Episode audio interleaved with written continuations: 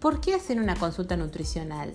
Eh, muchas veces me pregunto, más con esta cuestión de la pandemia, donde han salido muchísimos libros en PDF, de hecho muchísimos muy interesantes, la capacidad o la posibilidad para poder hacer formaciones online, tanto en lo que es nutrición como entrenamiento. Yo de hecho siempre bromeo con el hecho de que me siento, creo que me llevaría dos horas menos capacitar a cualquiera, cualquiera de mis pacientes. Está bien que los pacientes se seleccionan de una manera, se autoseleccionan.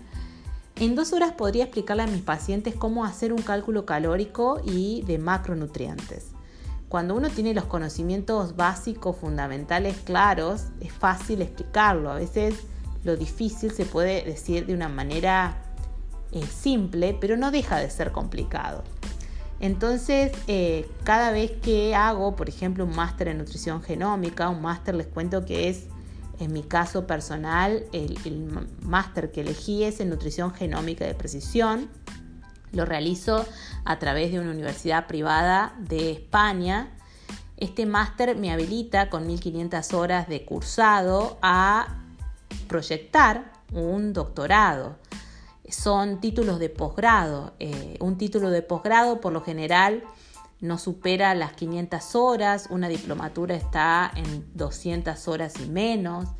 Eh, en mi caso eh, personal he realizado 8 posgrados, una diplomatura, otra tecnicatura aparte.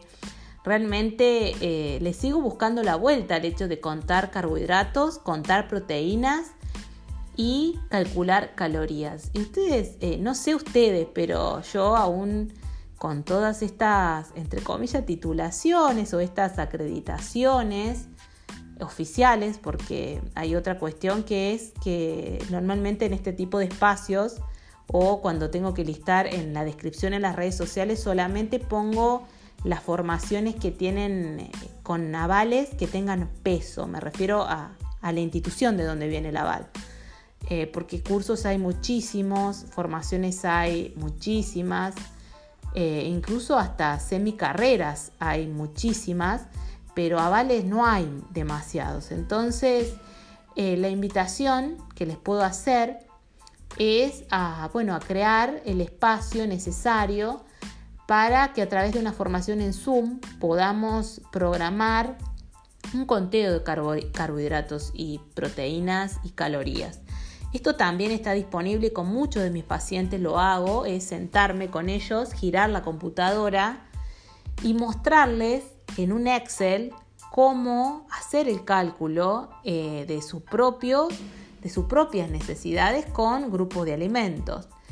Eh, dicho esto, fuera de la era cuantitativa de los macros y las calorías, las formaciones en, tanto en genómica como las formaciones en formulaciones magistrales para farmacéuticos y el hecho de transitar este posgrado bianual en, en nutrición ortomolecular nos permiten tener una visión más que desde la anatomía, desde la función y dentro de la función desde la bioquímica, que no es lo mismo química con un pensamiento lineal, bioquímica con un pensamiento eh, multideterminado, con varias rutas de acción.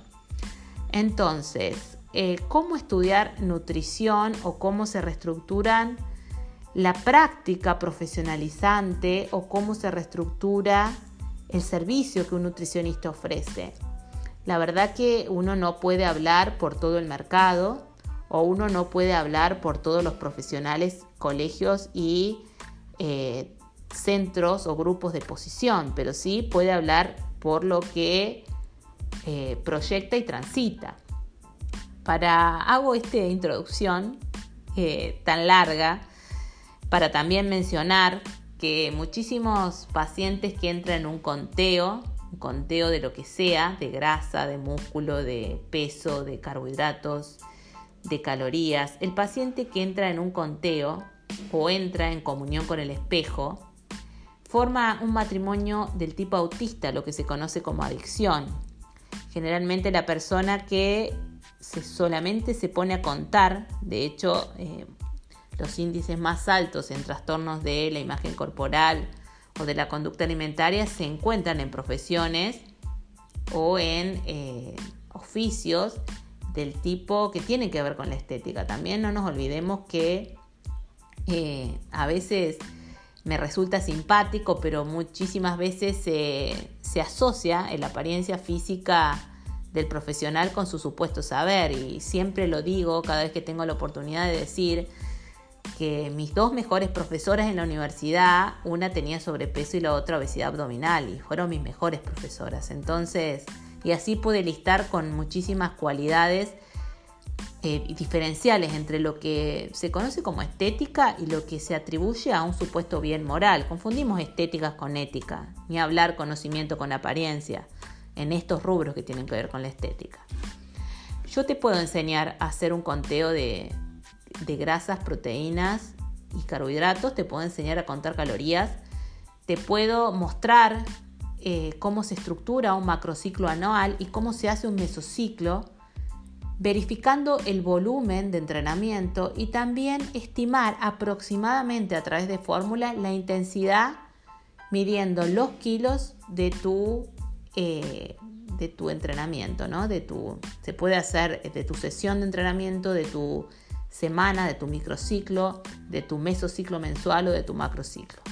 Podemos contarlo todo, podemos controlarlo todo, podemos tener método para todo, pero hay algo de lo cual nos tenemos que cuidar.